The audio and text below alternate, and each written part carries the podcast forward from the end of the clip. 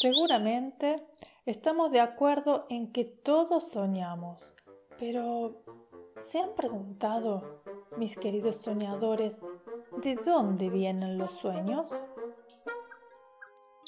Te doy la bienvenida a Cuentos para Tejer Sueños, un espacio de fantasía que nace cuando sale la luna y la noche nos invita a ir a dormir. Me llamo Luciana Guadalupe Torre y junto a los soñalitas te acompañaré contándote una historia hasta el momento mágico en que comiences a tejer tu propio sueño.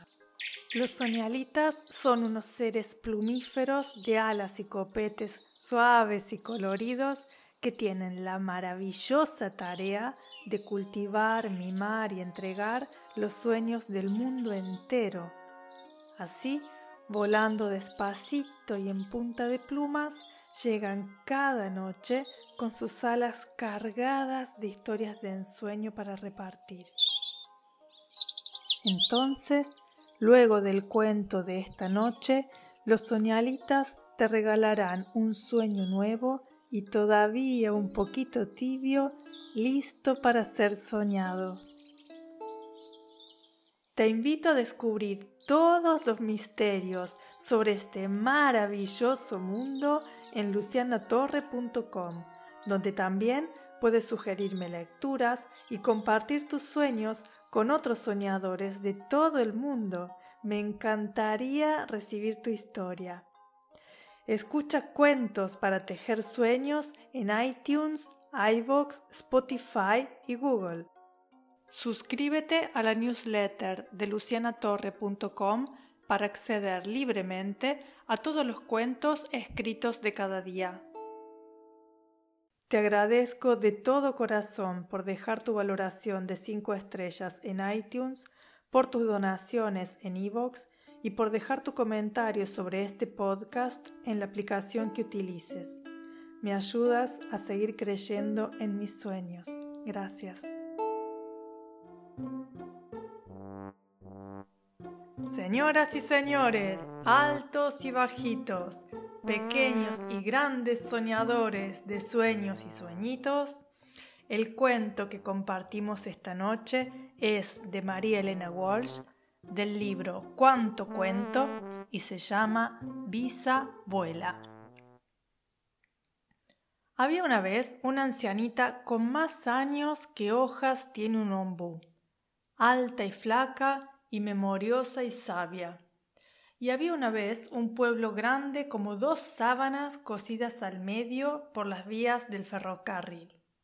Y había en el pueblo varias familias con muchos chicos, y había trenes que pasaban de largo, llenos de vacas y sin pasajeros. La ancianita vivía sola en lo alto de un mangrullo. Guardaba cachivaches en un baúl de su antepasado el conquistador, y su grillo Pachimú se guardaba él solo dentro de una caja de fósforos. Un buen día, los niños, reunidos en asamblea en el galpón del ferrocarril, bajo las alas de un viejo avión herrumbrado, decidieron adoptar a la anciana como bisabuela de todos y llamarla Visa. Y desde entonces vivieron felices jugando con Visa a la rayuela y al ajedrez. Salían todos a pasear, algunos en bicicleta, otros en caballo de palo y alguno en un cajón tirado por un carnero.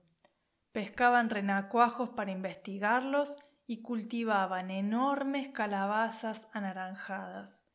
Visa, en sus tiempos, había sido aviadora, y el viejo avión era su famoso águila de oro. La campeona de vuelo estaba jubilada, decía, desde que sus ojos se debilitaron y un mal día, al aterrizar, había atropellado a una pobre perdiz viuda. Entre todos se pusieron a limpiar y aceitar el aeroplano, con la esperanza de volar algún día y llegar, por lo menos, hasta la orilla del mar. Y ese día estaba cerca, porque ya las hélices rugían como dos leones tartamudos comandados por la famosa aviadora. Visa abrió un baúl, Sacó su viejo uniforme arrugado y se lo probó frente al espejo. No es tan distinto del uniforme de los astronautas, ¿verdad, Pachimú? Pero el grillo, por ser tan pequeño, no sabía nada de astronautas. Visa se encasquetó la gorra y se puso unas antiparras que nunca había usado. Era un trofeo regalo de su madrina después de su último vuelo tantos miles de días atrás. Estos anteojos se han vuelto locos, dijo Visa, y miró a Pachimú y en su lugar vio un gato con cola de pavo real. Estás muy raro. ¿Qué te pasa, Pachimú? Pero Pachimú, por ser tan pequeño, no sabía nada de rarezas.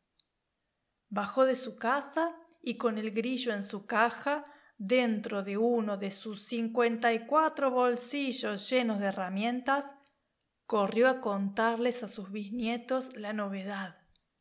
Los niños, por riguroso turno, se probaron las gafas y no vieron nada, solo las encontraron asquerosamente sucias y empañadas.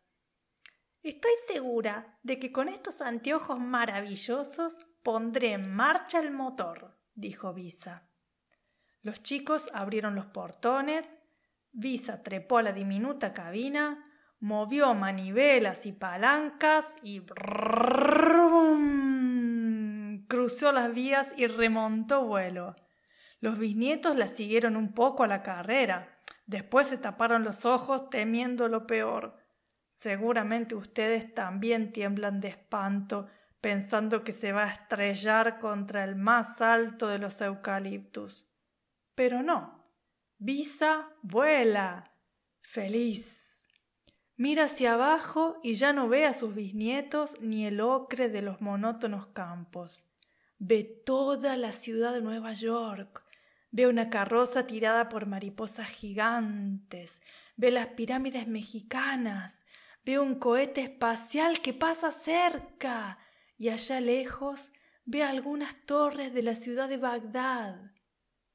Como le quedaba escaso combustible, al divisar una calle ancha y poco transitada, decidió aterrizar. ¿Dónde estaría? Buena pregunta para Pachimú. Visa se levantó las gafas y vio que los niños de un pueblo extraño se acercaban a recibirla, con sonrisas, besos, abrazos y un ramillete de margaritas. Pero, ay, hablaban en otra lengua, solo entendieron el idioma de los cariños. Entonces Pachimú se puso a cantar, y a él sí lo entendieron, porque los grillos cantan en un idioma universal. Salió de su caja y del bolsillo, y desde el ala del avión trabajó de traductor. Los chicos de ese pueblo también decidieron adoptar a Visa como bisabuela de todos y le ofrecieron domicilio en una casita construida en las ramas de un árbol. Desde entonces Visa vuela de pueblo en pueblo y de bisnietos en bisnietos. Ya aprendió otro idioma y en cada viaje, que dura media hora o tres meses, nadie lo sabe, sigue mirando encantada por los cristales de sus antiparras las maravillas del mundo que siempre quiso conocer. Los soñalitas y yo te saludamos con un gran batir de alas y nos vemos en los sueños.